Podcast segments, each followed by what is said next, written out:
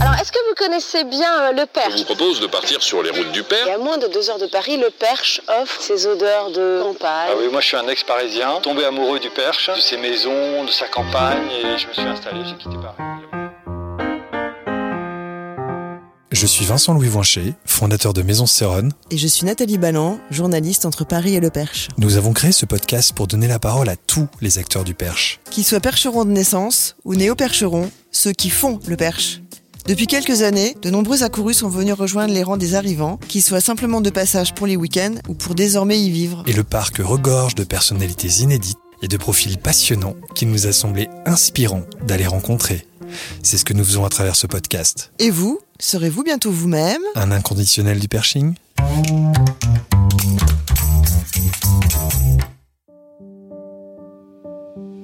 Nicolas Verrier est maraîcher au Moulin de Vaujour à Rémalard. Ancien directeur artistique, il a longtemps travaillé entre Paris et Le Perche avant de s'y établir complètement. S'il a d'abord commencé par créer un petit jardin potager en carré, géré en permaculture, il s'est pris au jeu et en a fait son métier. Je l'ai rencontré chez lui, dans son jardin.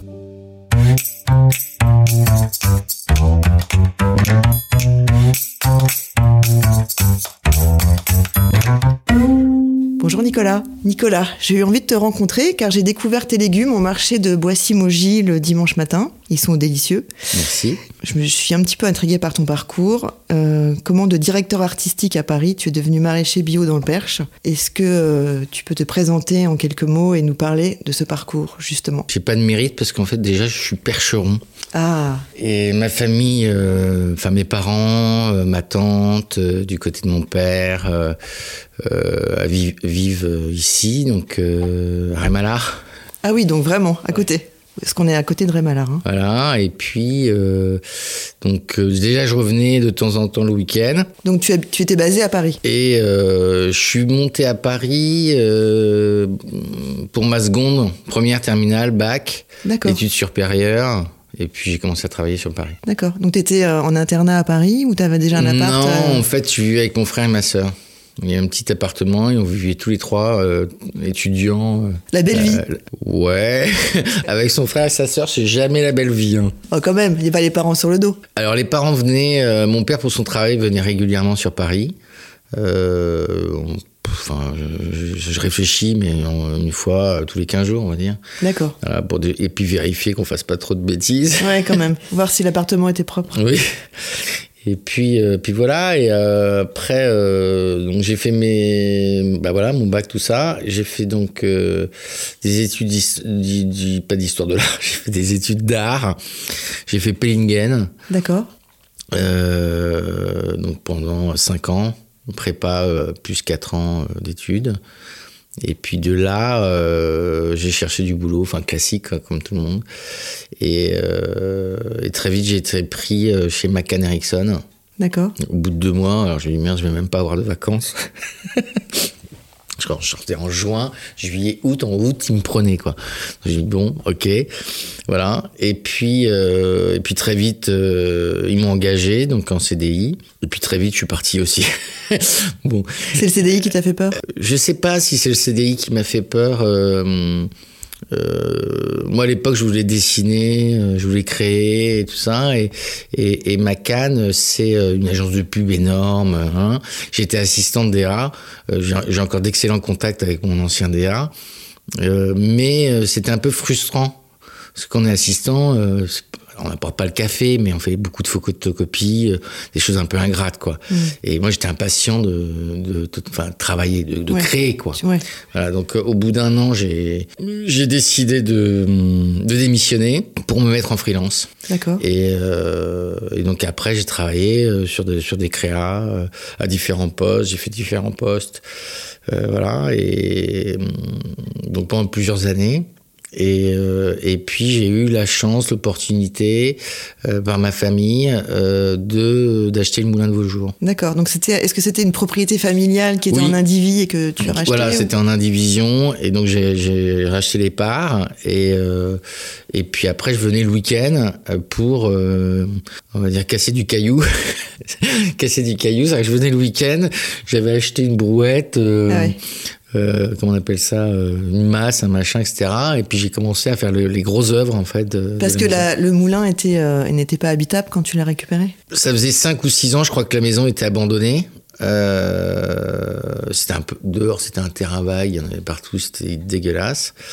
Euh, et puis euh, non, et la maison, si je dormais dedans, mais l'électricité, de avoir une prise qui marchait, une lumière, il n'y avait pas de ra- radiateur, rien, hein, donc c'était quand même light. Et non, puis voilà, c'était un peu insalubre quand même. Voilà, et puis bon, donc les premières années, j'ai piqueté. J'ai piqueté les murs, le salon, la cuisine, euh, la pièce à vivre au-dessus. euh. en fait, le gros œuvre, grosso modo, euh, c'est moi qui l'ai fait. D'accord. Et puis un jour, mon père m'a dit, tu sais, tu vas pas, passer ton temps dans ta roulotte, enfin façon de parler, pendant le temps que tu fasses tes travaux tout seul. Parce qu'en fait, j'ai un ami ici qui habite plus dans le Perche aujourd'hui, qui s'appelle Tillman Eichhorn. Il a vécu 40 ans dans le Perche. Ouais. Euh, il, est- il était, il était par son- graphiste édition. Et je l'avais rencontré quand j'étais étudiant parce qu'il avait fait une exposition à Pont-Girard sur la gravure Dans le manoir? Euh, dans, le, dans les dépendances du, de Pont-Girard. À l'époque, il y avait euh, pas mal de- d'expositions, de, petits concerts, euh, de musique classique, euh, etc. Et euh, mes parents étaient, on va dire, adhérents à cette association. Et donc, ils avaient le programme régulièrement. Et un jour, ma mère me dit, il y a un artiste qui présente d'autres artistes, dont son travail de gravure. Et donc, je, l'ai- rencontré. Et on a sympathisé.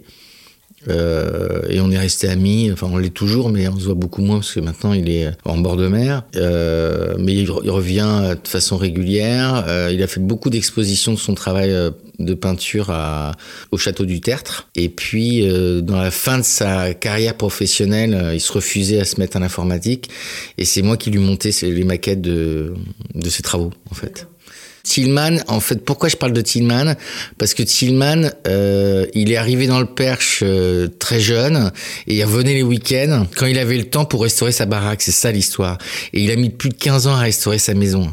Et moi, j'étais assez admiratif de ce mec, de son parcours, de ses choix de vie et tout ça. Qui était Et donc de quelle origine? Parce que son- allemand. Et grosso modo, euh, je me voyais un peu faire la même chose. Je me suis dit, moi, je vais restaurer ma maison moi-même. Ah ouais, il t'a inspiré en fait. Ouais, il m'a inspiré.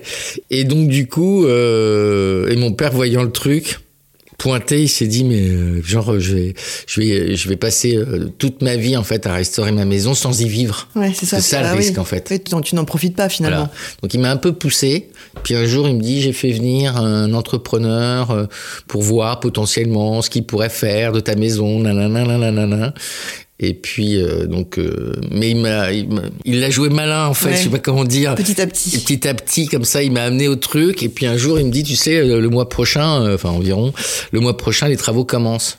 Et il me dit, ça serait peut-être bien que tu ailles voir la banque pour faire un emprunt. Ah oui, donc il t'a bien, poussé quand même. Ouais, il m'a bien poussé. Mais s'il me l'avait présenté autrement, j'aurais pas fait. Parce que je suis quand même assez buté, hein, façon de fonctionner. Et, euh, Bon, en et tout cas, voilà. tu t'as pas regretté euh, Non, ton père et après, euh, voilà, puis les travaux, euh, donc euh, ça a mis un certain temps. En fait, ça s'est étalé sur un an. Et, euh, et ouais, et puis c'était très bien comme ça. Donc elle est devenue salubre. Elle est devenue salubre, elle est devenue habitable, mais au départ, ça devait être une résidence secondaire. C'est pas prévu que je m'installe dans le. Ouais, alors qu'est-ce qui a fait que tu as sauté le pas Parce que tu étais donc euh, DA à Paris, ensuite. Mhm. Alors DA freelance et pas que DA parce que euh, Plingen forme à, à- à faire des concepteurs graphiques. Donc c'est Ouais. des créatifs qui sont alors pas que ça. Il y a aussi des gens qui décident d'être illustrateurs, d'autres photographes, peintres, etc., etc. Euh, mais grosso modo, c'est tous des gens qui sont dans l'univers graphique, dans la création, la conception de choses graphiques. Euh, donc, ce qui m'a moi permis de pouvoir être DA, euh, mais j'étais aussi graphiste, j'étais aussi illustrateur. Dans le Perche, en fait, quand je suis arrivé ici, euh, je reviendrai après pour comment je suis arrivé ici, mais euh, je me suis présenté au parc du Perche. Ouais. J'étais euh, photographe reporter pour le, le- le parc du Perche. Euh, j'ai fait de la, de la création. Euh, graphique, alors euh, ce qu'on appelle l'institutionnel, et, euh, et j'ai fait aussi du coup un petit peu d'illustration parce que euh, on était dans une période où justement euh, il, il, euh, il délaissait l'illustration euh, pour de la photo couleur parce que c'est moderne, etc. Et moi je, dis, je trouvais ça dommage de, laisser tomber l'illustration, donc j'ai remis un petit peu au goût du jour le truc. C'était quoi il y a 10 ans ça? Ouais, on va dire ça, il y a Mm. 10 ans. Puis, euh, et puis, ils étaient tous partis sur, la photo, sur, les, sur les impressions couleurs. Et moi, je dis, c'est dommage de laisser filer euh, la bichromie, la monochromie. Donc, je me suis amusé. Alors, pas, pas vraiment avec le parc, parce qu'il y a une charte, euh, c'est très contraignant.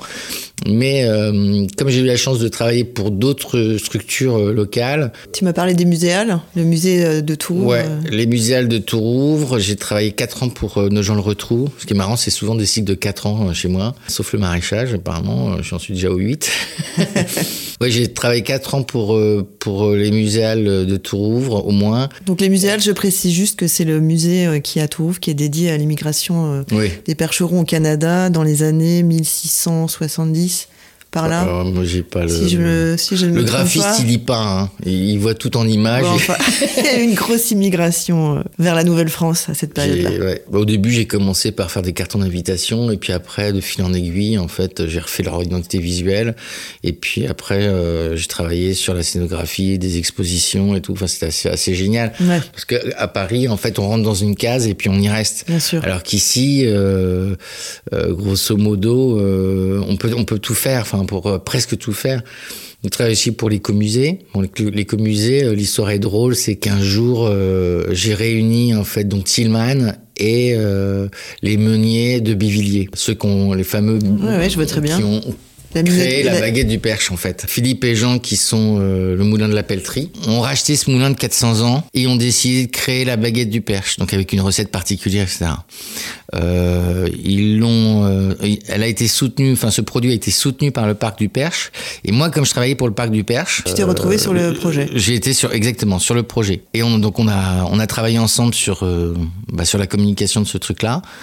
Et puis euh, quand euh, un jour ils ont décidé de vendre euh, leur concept à la minoterie Guillard, qui est à la Madeleine Bouvet. D'accord. Donc c'est eux maintenant qui, qui sont propriétaires en tout Ouais. cas du, du concept. Donc ils livrent une farine qui est faite pour la baguette du perche avec une façon de la travailler et de produire cette fameuse baguette. Et eux de l'autre côté, ils ont décidé de se passer en bio complètement euh, et de, ils ont euh, comment dire euh, installé un des fours à pain euh, les plus grands d'Europe. Je sais plus 16 mètres carrés leur four à pain, enfin, c'est un truc de ouf. Et ils ont tout passé en bio. Ouais, ils sont Donc, très beaux leurs fours à pain. Très très beaux. euh, farine euh, à la meule de pierre, farine bio, travailler à la meule de pierre. Et puis Philippe s'est formé à la boulangerie, c'est lui qui pétrit, nanana. Donc Jean fait le fait le, la farine et Philippe fait le pain. Et donc j'ai travaillé aussi pour eux. Après ils m'ont rappelé derrière, ils m'ont dit Viens par ici, toi. Euh, on a l'intention de passer en bio et donc euh, on voudrait que tu travailles sur notre projet. Donc ça fait, euh, je dis 10 ans, peut-être plus de 10 ans maintenant qu'on est, qu'on est amis. De Paris, tu as commencé à avoir des missions ici? Non, c'est pas tout à fait ce qui s'est passé. C'est qu'en fait, je venais le week-end pour être en week-end et puis j'étais indépendant à l'époque.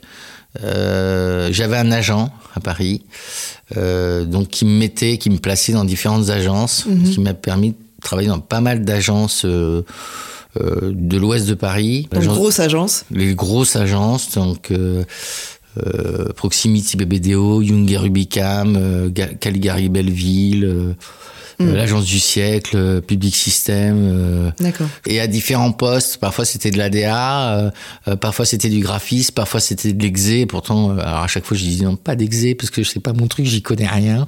Alors aujourd'hui, c'est tellement euh, la, te- la technologie a tellement avancé que maintenant l'ex- l'exé, je crois que ça n'existe plus. Euh, mais c'était assez pénible l'exé. Donc j'en faisais très peu hein, parce que vraiment c'était pas mon truc.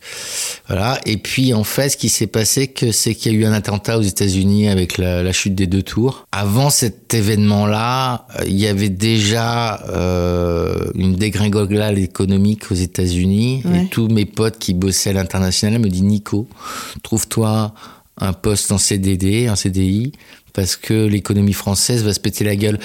La France, elle réagit un an après. Ils m'ont dit ça, puis moi à l'époque, je gagnais super bien ma vie, enfin, ça m'arrêtait de pas de bosser, etc. Et donc la chute des deux tours, en fait, a, 2001, donc. À 2001, a précipité le, euh, la crise économique.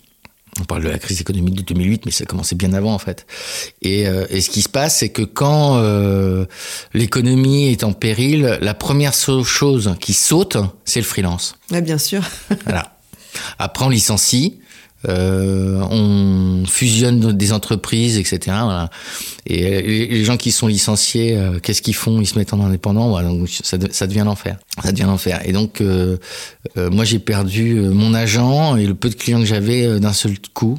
En l'espace de six mois, j'ai tout perdu. Ouais. Et puis, bah, évidemment, j'ai des marchés, etc. Et j'arrivais pas euh, à me refaire une clientèle parce qu'évidemment c'était la crise. Et donc là je me suis dit bon bah qu'est-ce que je fais? Et euh, je me dis ça sera pas, pas, pas pire à la campagne. Donc j'ai rendu parce que j'étais locataire à Paris j'ai rendu les clés de mon, mon appartement. Es venu t'installer et j'ai venu euh, m'installer ici. Et puis toutes les semaines j'allais à Paris euh, des marchés etc et j'ai continué à travailler sur Paris jusqu'en euh, 2007 donc j'ai fait j'ai travaillé pour différentes agences dans différents secteurs euh, dans l'événementiel. Mhm. Et j'ai été le directeur artistique pendant 4 ans de la Maison du Chocolat. D'accord. Ah. Voilà. Pas mal. Pas mal.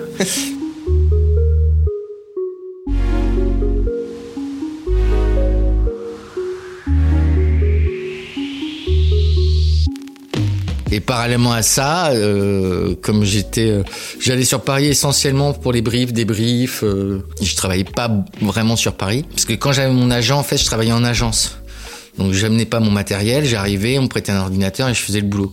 Là, après, quand, après cette, euh, enfin ce, déjà ce début de changement de vie, euh, j'ai acheté mon matériel. Donc euh, je commençais par un ordinateur portable que j'emmenais à Paris pour les réunions, papa, papa, etc. Mm Je notais les trucs. Et puis après, en fait, j'ai trouvé une sorte d'équilibre et j'ai acheté un gros machin euh, tour nanana, et j'avais plus besoin d'ordinateur portable. Euh, j'allais euh, les mains dans les poches aux réunions et puis je revenais ici je faisais le boulot je l'envoyais par mail euh, c'est ce qu'on appelle le télétravail. Voilà c'est ça. Donc c'était en 2007 par là. Et c'était par là. Alors ça je dis 2007 parce que 2007 ça a été la fin la fin de ma collaboration avec la maison du chocolat D'accord. Et après ça, je travaillais pour une toute petite agence de com ponctuellement et aussi pour une autre agence où je faisais de la retouche photo culinaire. J'ai un peu touché à tout. Oui, d'accord. Et euh, jusqu'en 2007, je vivais ici, mais je vivais pas ici. Oui. C'est-à-dire que euh, le Perche, c'était évidemment le lieu où je dormais, mais c'était le lieu où je travaillais.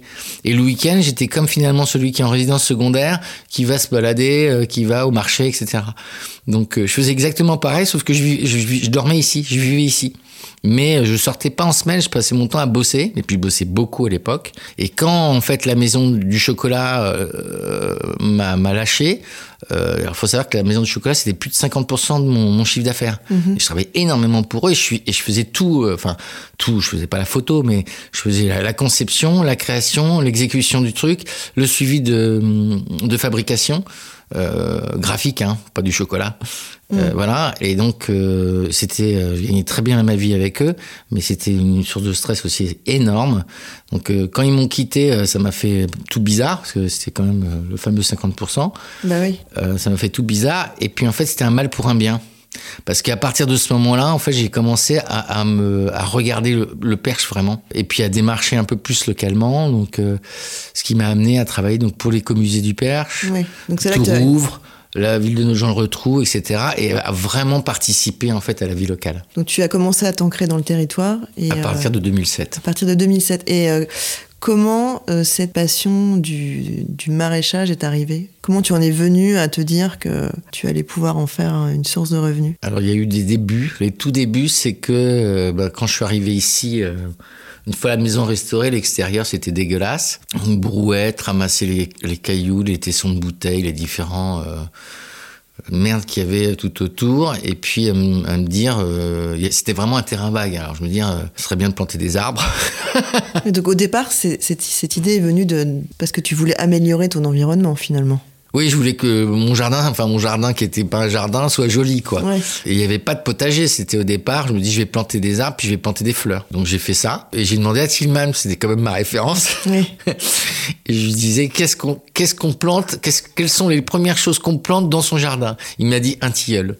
Et juste en face. Ah. Et, Et pourquoi puis, donc un tilleul? Je sais pas, mais en tout cas, je l'ai planté. J'ai planté un tilleul. Pour l'ombre peut-être? Et puis après, j'ai planté un, noyer. Et puis après, j'ai planté un figuier. Et puis après, j'ai planté euh, des, des rosiers. Euh, alors, il m'a dit en fait tilleul, glycine. Donc, j'ai la glycine et le tilleul. Et puis deux pierres de ronsard qui sont à l'origine. Les Mhm. premiers trucs que j'ai plantés. Euh, et puis après, petit à petit, euh, j'ai eu d'autres idées, etc. Et ce qui se passait, c'est que j'avais des grosses journées de boulot. Euh, alors, je sais pas, je, dois- travaillais peut-être 10 heures par jour à l'époque. Euh, et je me faisais des pauses régulières et j'allais dans mon jardin. Ça me ressourçait, ça me faisait du bien et tout. Donc le, le premier contact en fait euh, avec la nature, c'était mes pauses. Par rapport au maraîchage, qui n'était pas du maraîchage, c'était de faire du jardin. Ouais, c'est ça. Toute mon enfance, j'étais, euh, on va dire, à, à la campagne, à la ferme. Euh, enfin, je dis à la ferme parce que euh, mes parents habitent à la ferme, mais c'est pas eux les fermiers. Et, euh, et ma mère avait un tout petit jardin potager. Et, et je me souviens, gamin, euh, une année en fait où ma mère était partie en vacances, euh, mon père euh, qui venait tous les midis déjeuner à la maison, c'est moi qui lui faisais la cuisine.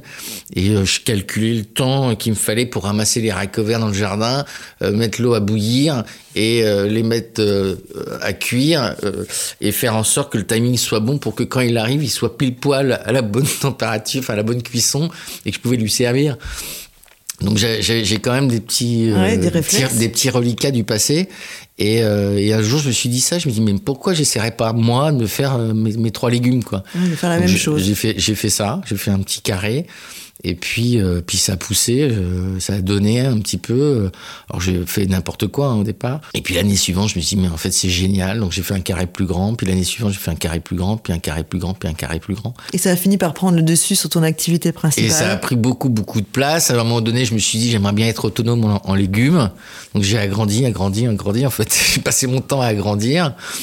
Et euh, il y a eu un moment de flottement aussi dans mon activité graphique, où j'ai fini par perdre tous mes clients euh, totalement à Paris, où je travaillais que ici, mais même ici, ça commençait à devenir compliqué. Et puis, il y avait un changement aussi de rapport, je sais pas comment dire exactement, mais très marchand de tapis. Euh, et ça me, ça me fatiguait un peu tout ça. Bah, J'imagine que quand on est habitué à avoir des budgets assez conséquents à Paris, Mm. euh, ici les budgets doivent pas être les mêmes. Ici, c'est l'enfer. Donc euh, d'où euh, Mm. les négociations. Ici, c'est l'enfer. Et puis, oui, et puis négocier pour avoir le juste prix, puis ils comprennent pas pourquoi moi je suis plus cher que l'autre. Ouais. Alors que je leur explique, lui, il est infographiste, moi je suis concepteur. Euh, et où il y avait des choses qu'ils comprenaient pas, euh, les stratégies de communication. Enfin, il y a plein de choses qu'ils mettent pas en, en application. Euh, On m'appelle, on me dit, on, on veut une belle image. Je dis, oui, mais une belle image, ça veut rien dire, excusez-moi. Ouais. Il faut réfléchir. euh, c'est quoi votre positionnement Qu'est-ce que vous voulez dire euh, Quel message vous voulez apporter Ouais. euh, Etc. etc. Et, euh, Donc finalement ce, ce il y maraîchage. avait un système de marchand de tapis. Donc, et, et donc du coup, ça commençait, ce métier commençait à m'ennuyer en fait. Ouais. Et, et j'ai en 2012, j'ai commencé à me poser beaucoup de questions, à me dire qu'est-ce que je pourrais faire d'autre quoi. Et j'étais assez paumé. Je- je- fran- franchement, j'étais assez paumé. Mais les atouts, c'est que je suis assez manuel. J'adore travailler de mes mains. Alors après, est-ce que c'est bien ou pas bien ce que je fais Je sais pas, mais en tout cas, j'aime ça. Euh, J'ai commencé à, été- à aller voir des artisans, Euh, le bois, le fer, la pierre. Ah oui, donc euh, c'était pas euh, le Bah, maraîchage. c'était pas, c'était pas gagné que je fasse gagné. ce métier-là. Et puis euh, après, en fait, c'était un concours, c'était un- une succession de choses qui font que ça m'a amené à, à devenir une sorte de révélation. Euh, Mon père, en fait, à l'époque, j'étais donc assez paumé et, et franchement, je, je tournais, en, enfin, c'est pas que je tournais en rond, mais je, je me posais beaucoup de questions et, et je- j'arrivais pas à, à- à savoir. Euh, et mon père me dit, euh, quand on est coincé, il y a trois choses à, sa- à savoir. C'est, je rigole parce que je le dis souvent maintenant à bah, des gens qui sont justement en difficulté à pas, les mêmes difficultés à pas, à pas réussir à se trouver. Mhm. Et euh, je lui dis, il y a trois choses à savoir. La première, c'est action. La deuxième, c'est action. Et la troisième, c'est action. Alors à l'époque, mon père, quand il m'a dit ça, je dis ouais, mais pour faire n'importe quoi, c'est débile. Et en fait, j'ai mis en application ce qu'il m'a dit. Et, et c'est d'une justesse incroyable. Bah, en fait, ça veut dire que tu peux oser tout et si tu te trompes, c'est pas grave. Du moment que tu oses. On ose, on fait, et puis en fait on rencontre des gens. Ouais. Euh, donc du coup, euh, c'est ce que j'ai fait. J'ai euh, j'ai fait du théâtre. J'étais comédien amateur dans une petite compagnie à Nogent-le-Rotrou. J'ai fait de la vannerie. Euh, on m'a proposé les municipales de, de faire partie d'une liste. J'ai accepté, c'est-à-dire que j'ai accepté tout ce qu'on me proposait. J'ai passé donc une journée, enfin plusieurs jours chez chez Klein à Condo. À la fin de cette journée, euh, j'étais mais éreinté parce que c'est quand même quand ils prennent du personnel, c'est pas pour faire pour, glander au soleil. hein. Mais euh, hyper fatigué de cette journée. Puis je, je, je rentre, enfin je rentre, je, passe voir mes parents et je leur dis. Et puis en fait j'étais j'avais la banane quoi. Ah fatigué mais la banane. Et je, et je dis à mon père je, je sais pas comment te dire mais je me suis senti utile. Et là ça a été euh, une sorte Une de petite révélation. Voilà, une- une de me dire euh, et puis j'ai trouvé ça génial aussi de, de travailler euh, là-bas. Pourquoi? Parce qu'en fait le, le patron travaille avec nous alors pas tout le temps, mais il est là. Donc euh, ça reste le patron, il y a une hiérarchie à respecter, mais le fait qu'il travaille Bien sûr. euh, avec nous, qui nous accompagne, euh, que comment dire, euh, qu'il en chie comme nous, Ouais. ça change la donne, Bien le sûr. rapport et, et le fait de se dire euh, on fait pas non plus ça pour rien. Et, et ça, ça m'a va- vachement plu. Euh, une année, Marie euh, était à la cueillette de son safran. euh, elle m'a appelé elle parce que c'est toujours l'enfer, hein, la cueillette du safran. Il faut être nombreux. Il y, a un, il y a un court temps en fait pour récolter le truc. Ouais. Il faut pas rater le coche. Si on le rate, passer poubelle, etc. Et elle m'appelle et me dit est-ce que tu t'accepterais de venir? Je dis j'arrive. Et en fait, je prenais tout. Je prenais tout et tout. Et en fait, je me suis rendu compte que ce qui me plaisait le plus, c'était euh, c'était d'être dehors et, et de participer euh, à la production. Et donc, tous ces petits événements. Puis Greg, j'ai rencontré en fait Greg, euh, euh, mon, mon pote maraîcher aujourd'hui. Euh, donc, il a plus d'expérience que moi, mais il a pas vraiment tellement plus commencé avant moi, un an, avant moi. Mais lui, il a été en fait saisonnier euh, maraîcher euh, dans plein de fermes locales. En bio évidemment. Sa compagne de l'époque était chanteuse et comme moi je faisais partie de ce- cette petite euh, euh, compagnie de théâtre, euh, à un moment donné on a la metteur en scène a décidé de rajouter des, des chansons en- entre les scènes. Cette fille est arrivée et de fil en aiguille j'ai rencontré Greg. Lui s'est séparé de sa compagne et moi je l'ai gardé lui, Ah, donc tu as rencontré Greg par l'intermédiaire de sa, de sa de, compagne. de- de son ex-compagne. Ouais. Et, euh, et voilà, puis le jour où il s'est installé, m'en a parlé. euh, je suis allé voir son, son installation. euh, il m'a parlé de son boulot. euh, ça m'a plu. euh, et quand, euh, quand moi, dans, ma tête, ça a pris forme, je l'ai, enfin, je l'ai appelé, je lui en ai parlé. Et puis il m'a envoyé un, un texto en me disant avant que tu commences, avant que tu commences tes conneries, appelle-moi. C'est un truc comme ça, c'est comme ça. Et alors, il m'a, il m'a pas appris le métier, mais il m'a donné l'adresse pour acheter mes semences, mes plants, etc. Aujourd'hui, je fais, euh, euh, enfin, il n'y a pas de, structure, mais du collectif d'achat euh, des maraîchers. Enfin, il y a c'est pas un truc officiel, c'est entre nous. Oui, vous êtes On- réunis entre on vous. s'est et- on s'est réunis entre certains maraîchers en fait pour commander des trucs parce que comme on est beaucoup de petits maraîchers, euh, il y a des choses qu'on peut pas commander individuellement. D'accord. Donc en, en se réunissant, euh, euh, c'est livré à, à, la- à la- à un point et en fait tout le monde va chercher ses, euh, ses plans là-bas. D'accord. Donc c'est lui qui m'a introduit dans, dans ce collectif-là. Euh, il m'a il m'a indiqué donc où étaient les fournisseurs, euh, etc. Et puis au- aujourd'hui encore, on, on échange énormément. Oui, donc il t'a mis un peu le, pli, le pied à l'étrier. Ouais, il m'a mis le pied à l'étrier. Et ça, c'est énorme. Ma première serre, il est venu m'aider à la monter. euh, euh, et plein de gens sont venus aussi m'aider euh, à, à, à monter cette serre, cette, cette fameuse serre. Donc euh, aujourd'hui, tu travailles euh, tout seul? Oui. Euh, tu me disais tout à l'heure que tu euh, voulais embaucher quelqu'un, mais que ça n'avait pas marché. Donc euh, pour l'instant, tu restes tout seul. Ouais. Et que tu n'utilises pas de moyens, à part un motoculteur, pour cultiver tes légumes. Donc pourquoi est-ce que l'action mécanique, est-ce que tu refuses d'utiliser de la mécanique Je sais pas comment on appelle ça, mais Non, c'est pas ça. Le truc, c'est que au départ, je savais pas trop où j'allais. Je- euh, Quand j'ai démarré mon truc, euh, euh, alors en fait, ça s'est fait en deux temps. Parce que je- j'ai raconté comment je suis arrivé au maraîchage, mais avant ça, il y a eu une sorte de petit événement intermédiaire. Avant de vraiment me décider à faire du maraîchage, j'ai fait une formation apicole. Ah oui, parce que tu fais du miel aussi. Je, fais du, ouais, ouais, je suis aussi apiculteur. Alors, petit apiculteur, petit maraîcher, petit apiculteur. et en fait, euh, euh, l'idée, c'est que c'est un ami au départ qui me dit oh, il y a une formation à l'écomusée d'apiculture, tu la ferais pas avec moi Puis ça m'intéressait pas trop. Puis il me dit oh, si, si, ça va être super sympa tous les deux et tout. Donc on l'a fait. Et à la fin de la formation, lui, il m'a dit moi, ça m'intéresse pas. Et moi, en fait, ça m'a révélé. Ça m'a énormément plu. Ça m'a vraiment plu. Et je me suis dit mais j'adore ça, je trouve ça génial. Euh, je suis en, enfin, pas en transe, mais je suis comme hypnotisé par les abeilles. Et, je, je, me suis dit, mais potentiellement, ça pourrait être ça mon métier. Et, euh, et puis je me suis renseigné euh, sur les formations, sur le coût d'installation, etc. Et, je me et puis ça me faisait beaucoup peur le vivant, enfin ce vivant-là. Mm-hmm. Et, euh, et, je me suis dit, bon, on va commencer petit, et puis parallèlement, on va faire du maraîchage. Petit. Voilà, faire que des trucs petits. Donc tu avais commencé les deux activités en, en parallèle. En même temps. Euh, j'ai fait un crowdfunding pour les abeilles. voilà. Est-ce que ça a marché?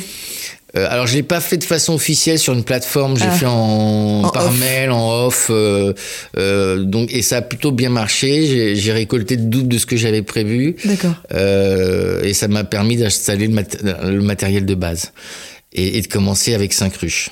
D'accord. Et, et puis l'année suivante, je me suis débrouillé tout seul pour augmenter mon, mon mon cheptel, etc.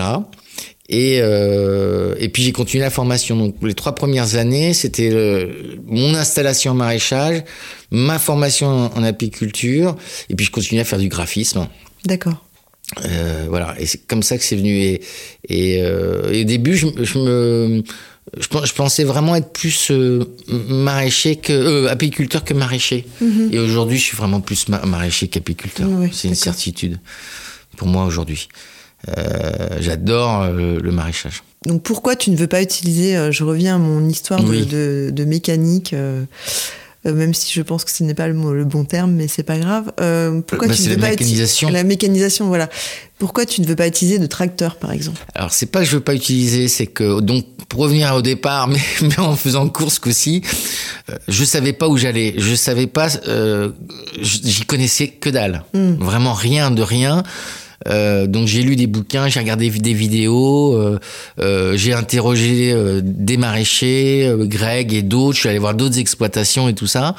j'ai pas fait passer de BPREA, j'ai pas fait de stage proprement dit. Mhm. Je me suis lancé, comment dire, en autodidacte en autodidacte, je me suis lancé dans le truc, j'ai testé, j'ai retesté, etc. Et je me suis dit, ne sachant pas où je vais, si véritablement ça va vraiment me plaire, etc. Si vraiment je vais réussir à gagner ma croûte avec ce truc-là, je vais la jouer petit. Et petit joueur, et je vais tout faire à la main.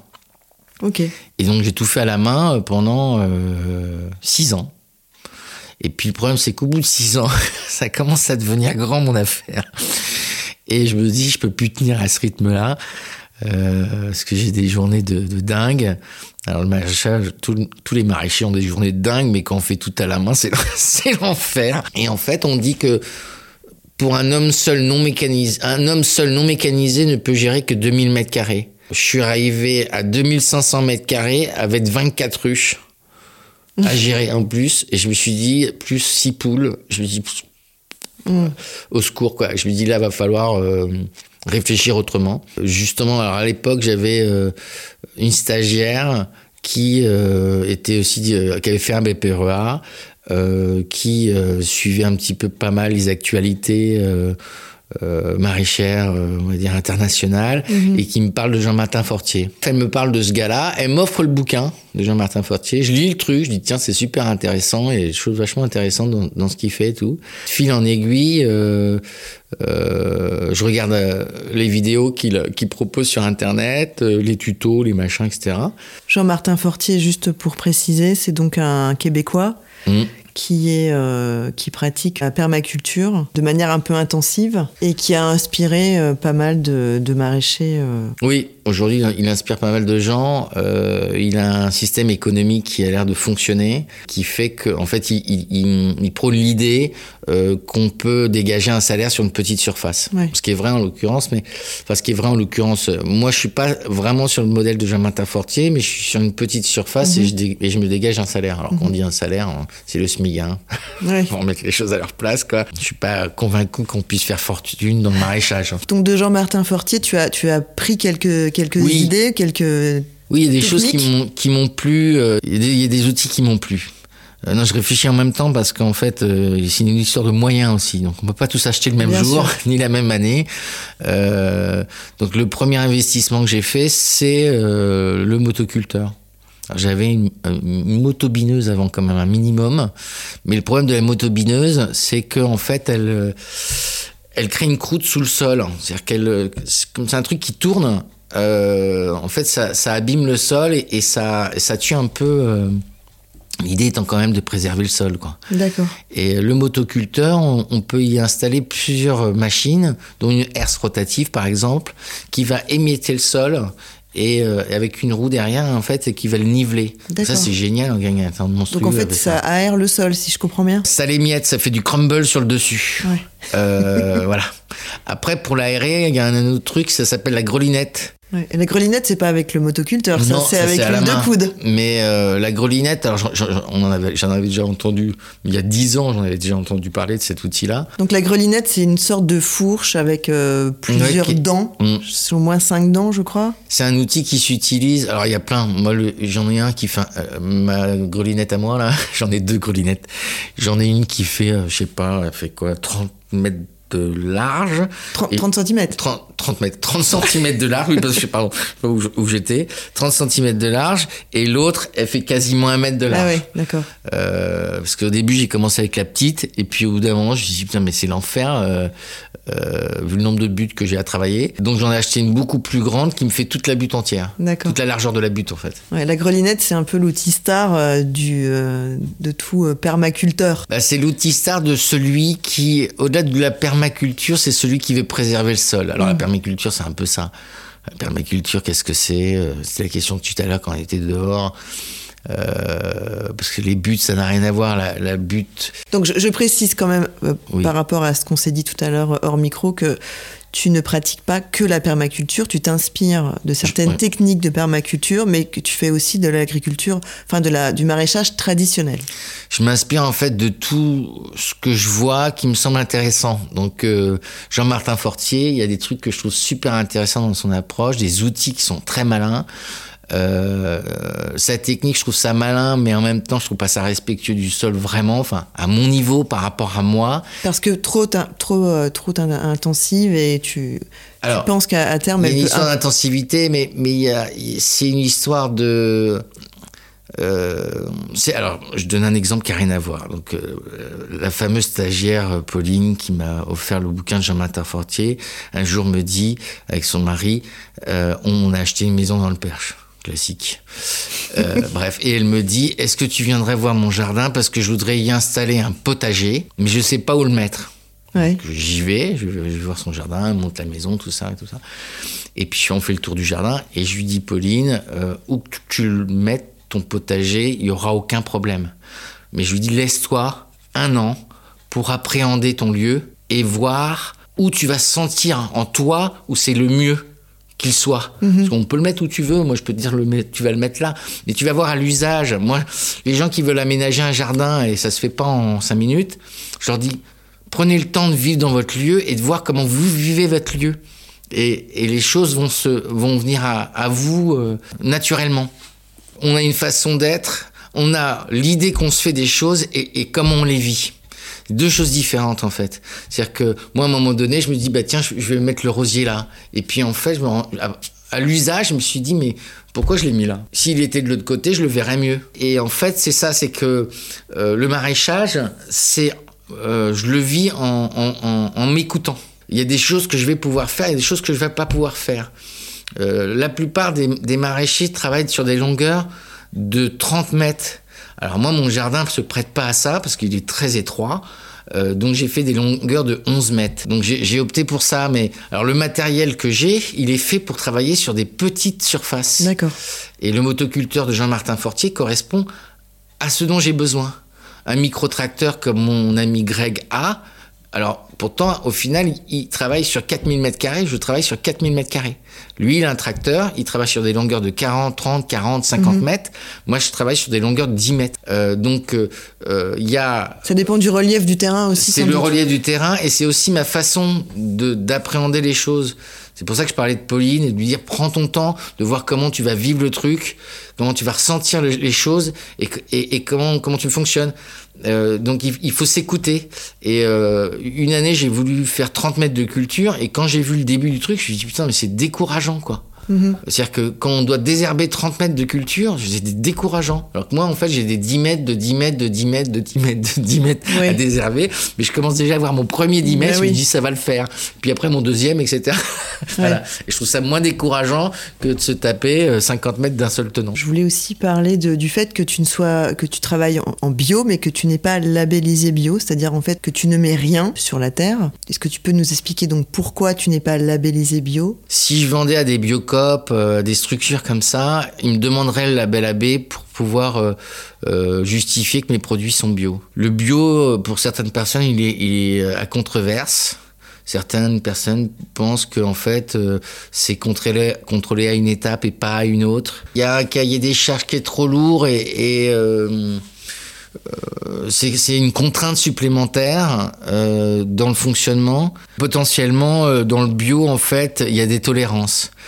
Et euh, en tout cas, tout ça pour dire que le bio, en fait, moi, ça me parle pas. D'accord. Euh, ça me parle pas. Ce qui, me- ce qui me parlait encore dans toutes ces histoires de labels, c'était euh, haute valeur environnementale. Parce que c'est pas euh, seulement je cultive bio, c'est que je suis dans un environnement et j'ai la chance d'être dans un lieu, euh, on va dire assez exceptionnel, euh, en termes de végétation. Enfin, c'est beau sans que j'ai rien à faire. Mhm. Très Et, euh, préservé, oui. Et, et je me dis, moi, ce que je préserve, c'est pas seulement euh, ce que je produis, c'est tout mon environnement, quoi. Donc, valeur haute, haute valeur environnementale m'aurait m'aurait convenu plus que que bio. D'accord. Mais c'est trop contraignant pour revenir à ça. Il y a un cahier des charges qui est trop lourd euh, et qui et qui globalement m'emmerde. Euh, je Est-ce qu'on peut parler d'agriculture raisonnée en ce qui te non, concerne? parce que raisonner, les gens utilisent des produits de traitement. Moi, j'utilise rien du tout. Moi, c'est complètement naturel. C'est pas bio, c'est naturel. Je sais pas le terme. Je sais pas s'il y a vraiment un terme là-dedans, mais je mets rien. Ouais. Ça marche ou ça casse? Euh, après, j'achète. euh, parce qu'alors, en bio, on est obligé d'acheter que des semences bio. Moi, j'utilise des bio et des non traités. Le non traité, c'est moi. Mm. C'est un mec qui a rien mis. Et, et elles sont bio, ces semences, mais il a pas de label. Ouais, c'est ça. Donc j'achète, euh, je me donne la liberté d'acheter du bio et du non traité. Hmm. Euh, après, c'est des histoires d'éthique personnelle. euh, euh, dans tout ce que je fais, j'ai opté pour les abeilles noires parce que c'est les abeilles locales. Euh, je fais du naturel. J'essaie de, de préserver mon environnement. Enfin, tout va dans le même sens. Je fais, je fais pas du Jean-Martin Fortier parce que c'est du bio intensif et à mes yeux, par rapport à la question de tout à l'heure, je trouve ça hyper intéressant ce qui se fait parce que euh, il y a des trucs très malins d'outils etc mais après dans sa façon de cultiver je je, je suis pas d'accord. Je suis pas d'accord parce que c'est du bio intensif et dans le mot intensif il y a quelque chose qui me gêne. Parce que c'est il me semble au détriment du sol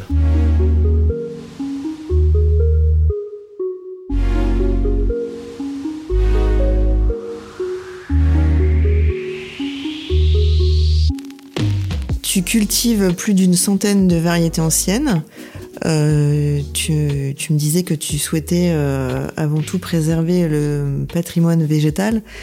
Est-ce que tu peux nous expliquer pourquoi tu privilégies euh, les variétés anciennes par rapport à d'autres variétés? Et qu'est-ce qu'une variété ancienne surtout? Je trouve qu'il y a une telle diversité de, de variétés que ce serait dommage de de pas essayer de les mettre en, en valeur Mhm. Dans ces variétés anciennes, il y a des variétés qui sont pas forcément euh, excellentes en termes de saveur.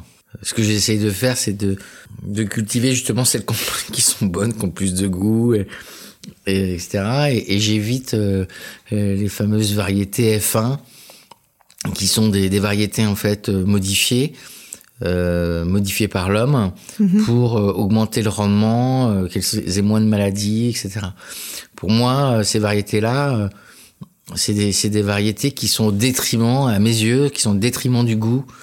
Et d'où l'idée de vouloir essentiellement cultiver des variétés dites anciennes. Oui, parce que toi, tu, es, tu, tu veux avant tout euh, proposer des produits qui ont du goût. Oui, c'est ça, c'est que je suis une sorte de puriste à me dire, euh, je fais tout, euh, je suis bio, je, travaille avec les abeilles noires, etc. Et je voudrais aussi faire en sorte de, de, cultiver des légumes qui existent depuis, on va dire, la nuit des temps, qui sont stabilisés et qui ont de la saveur. Donc, je vais choisir euh, parmi ce panel qui est déjà assez énorme, c'est des variétés, des variétés particulières. Mhm. Alors évidemment, le souci de ces variétés-là, c'est qu'elles ont évidemment moins de rendement. euh, c'est plus casse-gueule parce que euh, elles sont plus fragiles. Euh, mhm. elles vont avoir bah, bah, plus attaquées par certaines parasites, etc. Voilà. Mais depuis le début, quasiment, je me tiens à ça. Alors, parfois, j'ai 50% de pertes, c'est la cata. Euh, c'est, euh, voilà, mais, euh, mais quand je le goûte, je me dis, ouais, bah, j'ai bien fait de le faire, celui-là, parce qu'il est super bon, quoi. Voilà. Et après, il y a des légumes que je fais pas parce que c'est par rapport à l'eau, la difficulté, mes, mes difficultés en eau. Euh, j'ai tendance à. Alors après, il y a une histoire de culture aussi, de la façon dont on, les cultive euh, sur une même tomate, une même graine. Alors il y a des histoires de terrain, il y a des histoires de euh, et, aussi de comment dire du suivi de, de développement de, du plan. C'est-à-dire que euh, alors j'ai pas envie de donner les secrets de la tomate parce que sinon tout le monde va avoir des super bonnes tomates. Donc euh, non quoi. Et chacun a ses petits secrets. Et chacun ses petits secrets, mais finalement si on donne, alors si on donne trop d'eau, euh, on risque de tuer la plante et la rendre fragile et, malade. si on lui donne pas assez, bah elle va pas produire. Il y a une sorte de juste équilibre à trouver, en tout cas dans, la, dans les besoins en eau. Euh, moi, j'ai tendance à pas donner assez, donc euh, il y a des légumes qui le vivent bien, puis il y a d'autres qui le vivent un peu moins bien. Potentiellement, ça a peut-être une, une, incidence sur la saveur. Ah oui. Euh, après, il y a le suivi, euh, les besoins. Alors, il y, a, y, a les besoins aussi en nutriments qui sont importants. voilà, moi, je leur chante des chansons aussi dans le jardin. je ne chante pas, mais en fait, je suis tout le temps à, fredonner ou à siffloter. Donc, euh, il paraît que la musique euh, ah, adoucit les mœurs. il faut parler aux plantes vertes aussi. Et après, euh. dans ces légumes-là, donc dans ces variétés anciennes, il y a donc des variétés, beaucoup de variétés françaises évidemment. Des, des, variétés dites labellisées, comme le piment d'Espelette euh, ou, ou, le l'oignon Roscoff. Et puis après, tous les ans, j'expérimente une dizaine de variétés de légumes qui viennent d'ailleurs. je cherche des semences, alors toujours en bio et en non traité. Et, mais parfois je vais assez loin pour pour les trouver. Par exemple. Donc là, bah là dernièrement j'ai acheté Enfin, j'ai commandé, c'est toujours pas arrivé, ça m'agace, mais j'ai commandé en fait euh, un navet qui vient du Canada. Alors en fait, qui vient pas du Canada, il vient de la France. C'est un navet réputé en France, mais en France, il vaut beaucoup plus cher qu'au Canada. c'est du délire. Et même avec les frais de port, eh ben, il est moins cher au Canada. Donc je l'achète au Canada. C'est du délire. On marche sur la tête. Mais euh, et après, je vais essayer des trucs un peu étrangers. Donc, euh, au début, la première année où je le produis, j'en produis très très peu. Euh, je le goûte, je le fais goûter à des gens, euh, enfin généralement au restaurant pour lequel je travaille, parce que j'ai confiance en eux. Et je leur dis bon, alors, vous me dites, hein, si ça vaut rien, vous me le dites, je le reproduis pas. Si c'est intéressant, je le fais, j'en fais plus l'année prochaine. Mm-hmm. Voilà, donc c'est comme ça que euh, aujourd'hui je produis euh, du concombre arménien, euh, des courgettes d'Argentine, des, des aubergines japonaises, alors des variétés en particulier. Hein. Je précise pas les variétés, mais voilà. Et, et après je fais des petits trucs un petit peu spéciaux, enfin. qu'on trouve aussi chez d'autres maraîchers, mais je fais des physalis, mm-hmm. et voilà. Et puis il y a aussi les aromates. Donc là, je suis sur une trentaine d'aromates. J'essaie de me restreindre parce que je suis hyper curieux, donc euh, c'est l'enfer. Chaque année, je me restreins, je me dis non, non, non pas plus. pas plus. Donc j'essaie de pas dépasser les 30 euh, aromates. Là, j'ai euh, euh, j'ai proposé, en fait, enfin, c'est pas tout à fait fait comme ça, mais je, vais t'en parler quand même. C'est ça sort un peu de mon cadre, mais euh, j'ai une cliente en fait qui est passionnée d'aromates et de plantes médicinales et euh, elle me lâche pas pour que je lui cède un petit bout de terrain. Et donc cette année j'ai accepté et donc euh, elle a la charge de de de, de créer, de, de mettre en valeur des aromates. D'accord. Moi je fais les miens et elle, elle fait les siens. Puis on va voir ce que ça donne. C'est un test cette année. Et puis de faire super. découvrir au restaurant ces, ces aromates. euh, voilà. Et après, il y a des aussi chez les restaurants, euh, il y a des variétés qu'ils préfèrent, qui, préf qui préféreraient avoir. Mhm. Donc euh, je me prête au jeu d'essayer de les produire. On te suggère des, des variétés Oui. et tu. euh, Voilà. Et puis, euh, bah, par exemple, euh, la coriandre vietnamienne, euh, euh, c'est une demande de Dunil. mhm.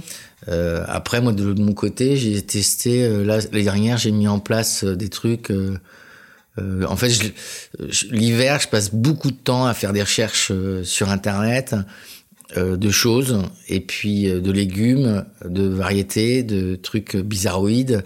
Et puis, euh, je vais sur plusieurs sites pour voir en fait les avis de chacun, les retours, des forums, des machins, etc. Et, euh, et puis je me dis bah tiens ça ça semble intéressant ça c'est un petit euh, voilà. Et donc du coup je vais essayer. Je me dis bah tiens je vais essayer. Je vais en faire très très peu juste pour voir ce que ça vaut. Je vais faire goûter. Et puis en fonction du retour je vais me lancer Mhm. voilà donc euh, les pommes de terre j'ai fait beaucoup de variétés qui sortent du cadre de ce qu'on trouve globalement parce que mon idée c'est de trouver le truc un peu exceptionnel qu'on trouve nulle part ailleurs et aujourd'hui, euh, euh, je suis là cette année, j'ai décidé de cultiver que deux variétés. Donc la primeur, non, je citerai pas la variété, mais qui qui euh, euh, qui a fait ses preuves et que, et que tout le monde adhère en tout cas à cette variété-là. Parce que c'est une variété qui permet de faire plusieurs choses, genre. Non, euh, non, surtout de la petite pomme de terre. euh, Enfin, c'est de la primeur, donc c'est de la petite pomme de terre sautée en fait, Oui, ou au four oui. ou, ou sautée. Donc c'est une variété qui est euh, qui peut être une pomme de terre de conservation, mais qui là est cultivée en primeur. Mhm. Euh, la culture de, de la primeur et de la pomme de terre de conservation, c'est deux cultures totalement différentes. hein. Mhm. On en reviendra dans un prochain numéro. Mais euh, sur la production des légumes. Voilà. Mais euh, voilà. Et puis euh, en, en pomme de terre de conservation, je fais une, une variété qui s'apparente à de la primeur. Elle a une saveur de primeur, mais c'est une pomme de terre de conservation. D'accord. Voilà. Est-ce que tu peux me parler aussi de l'agroforesterie? Parce que j'ai lu un petit peu euh, des choses euh, sur toi. Avant de... J'ai préparé un tout petit peu cette interview et euh, j'ai vu que tu étais engagé là-dedans aussi. Oui, alors le truc c'est que comme j'arrive pas trop à définir, dire aux gens je, cultive naturellement, je trouve que même ce mot-là c'est pas adapté quoi. Ouais. Alors le fait de parler de permaculture et d'agroforesterie, ça sous-entend inévitablement que c'est bio Ouais. dans la tête des gens. Le mot agroforesterie, euh, enfin, Qu'on entend quand même moins souvent que permaculture, donc c'est Ouais, pour ça que je voulais t'interroger à la là-dessus. mode. C'est Oui, très voilà. à la mode. On en revient, on y reviendra la permaculture euh, sur certains détails. Euh, L'agroforesterie, euh, l'idée en fait, c'est euh, tout en étant très organisé dans l'agencement de mes lignes de production, j'y mélange des arbres fruitiers. C'est-à-dire qu'en fait, l'espace où je cultive aujourd'hui était un, ancien verger. Il y avait des arbres fruitiers sur ce verger que je laissais au début, qui était très grand, qui prenait beaucoup de place et beaucoup d'ombre et qui faisait beaucoup d'ombre et, euh, qui nuisait à mes cultures. Et donc, euh, à un moment donné, je me suis dit, euh, va falloir que je les coupe parce qu'en plus ils sont malades, ils ont moins de rendement, etc. Mhm. Et en même temps, ça me ça m'ennuyait parce que je me dis, si c'était un verger à l'origine, je voudrais, je souhaiterais que ça reste un verger. Mhm. Donc, comment faire pour que euh, mon jardin potager, donc mon espace de maraîchage, euh, soit mon espace de maraîchage et aussi mon verger? Et donc, du coup, j'ai réussi à trouver l'équilibre pour que je puisse avoir mes arbres fruitiers et mes cultures en même temps sur le même espace. D'accord. Et ça s'appelle l'agroforesterie. L'avantage, c'est que alors ça crée de l'ombre sans gêner. C'est une cohabitation entre les différentes espèces. Euh, les- euh, ils s'entraident euh, sous différentes formes. Il y a Oui, des, des associations de légumes aussi qui font ça, l'installation de plantes. Ça, c'est la permaculture. Enfin, c'est une partie de. Je sais pas si c'est exactement la permaculture, mais Est-ce qu'on peut dire que l'agroforesterie est, est un peu une sous-partie de la, de la permaculture? Puisque tu dis qu'en mélangeant des essences d'arbres et des, et des variétés de légumes, euh, bah, les plantes s'aident entre elles? Il y a, il y a- alors, je, je sais pas si c'est vraiment ça. Euh, moi, ce que je sais, c'est que je lis des trucs et ça me parle ou ça me parle pas et je les mets en application ou pas. D'accord. Et euh, la permaculture, j'ai lu pas mal sur le sujet, j'ai testé des trucs. euh, et puis je me suis dit, euh, ça, ça marche pour moi parce que moi je fonctionne comme ça et je peux m'adapter à ça. Ça, j'arriverai jamais à m'adapter à ça, je le ferai pas. D'accord. Ou euh, j'ai essayé de le faire et puis je me suis rendu compte que ça le faisait pas. Donc c'est ce qui fait qu'il y a des choses qui sont cultivées chez moi en, en permaculture et d'autres pas. Euh, après, l'idée, elle est quand même toujours d'essayer de respecter le sol. Donc, de pas trop faire d'intens- d'intensif, Oui. euh, de faire une rotation systématique, de semer, on va dire, alors d'amender pour certaines cultures en amont. Ce que tu appelles amender, c'est enrichir le sol? C'est enrichir le sol, c'est-à-dire qu'il y, a des- il y a des légumes qui, ont, plus de besoins que d'autres. Et donc on va, euh, enfin on va, tous les maraîchers font ça. On, on va, on va donner euh, du fumier euh, de cheval, de vache, etc. Pour, euh, par exemple, les tomates, mais aussi pour des choux, pour des choses qui ont vraiment besoin. Euh, et puis on va donner du compost, euh, on va s'adapter aux légumes. On va dire pour lui, on va plutôt lui mettre du compost parce que le compost est moins fort. Et puis lui, on va lui mettre du fumier parce qu'il a besoin de beaucoup plus de nutriments. Après, si on n'a pas la possibilité de ça, on peut faire des engrais verts en, en fin de culture. Que moi, je le fais pas systématiquement. Mais il y a des années où je me dis, bah tiens, après la culture des oignons, comme c'est une, alors il y a une rotation des cultures. C'est-à-dire que euh, en année 1, on va faire un type de légumes, en année 2, on va faire un autre type de légumes après par rapport à- aux, Oui. aux légumes précédents. Et puis en année 3, on va faire encore autre chose par rapport aux deux autres années. Et on va on fait une sorte de cycle. Alors après, soit on a la possibilité, parce qu'on a en suffisamment de terrain, de le laisser en jachère un an avec un engrais vert, ou alors on enquille un engrais vert. Donc moi, je faisais ça à un moment donné, c'est que je finissais une culture, mi-août, je semais de l'engrais vert, que je laissais végéter tout l'hiver, Ah ouais. que je fauchais au printemps, que je mettais en occultation, et en fait, le- l'engrais, euh, enfin le- vert, le- la plante, nourrissait le sol. Et Mm. après, je pouvais, euh, un mois ou deux mois après, relancer une culture derrière. D'accord. Alors voilà, en fonction, on- peut mélanger plein de trucs, des matières organiques, enfin du fumier, je veux dire, et, et puis euh, utiliser des engrais verts. Mhm. Il y en a qui font que des engrais verts, des maraîchers qui utilisent que des engrais verts parce qu'ils n'ont pas d'autres possibilités. Moi, j'ai la chance d'avoir un ami euh, éleveur de chevaux qui me fournit en fumier, Mhm. mon voisin qui a du fumier de, de, de vache, et, et d'alterner entre les différents euh, apports euh, de nutriments à- la terre. Alors donc tu produis euh, une variété de légumes. Quels sont les légumes que tu produis le plus? Alors, il n'y a pas de variété que je ou- produis le Ou plus, en ceux fait. que tu préfères produire? Ouais, Il y, a des- il y a des légumes que je produis pas aussi. Euh, parce que j'ai- j'aime pas les manger non plus. Ah. non, non, j'exagère, mais euh, j'ai horreur du céleri rave et j'en fais pas d'ailleurs. Euh, mais même l'odeur m'insupporte, c'est- assez bizarre. Gamin, j'aimais pas ça et j'aime toujours pas ça, quoi. Et en fait, je le fais pas parce que c'est aussi une histoire d'eau. Comme je suis limité en eau, euh, il y a des, des légumes que j'ai fait le choix de pas faire parce que c'est trop gourmand en eau. Hein. C'est sur une, juste une histoire d'eau. Alors, J'ai tendance à, à pas assez arroser mes légumes. Euh, c'est un peu pénible parce que je suis limité en eau. Parce que j'ai un bassin qui est rempli avec l'eau de pluie et, et, et puis j'ai un puits qui, qui, alim- qui alimente le bassin, etc. Mais alors quand il y a des grosses canicules, c'est très compliqué. Du coup, le paillage, du coup, la permaculture, quoi.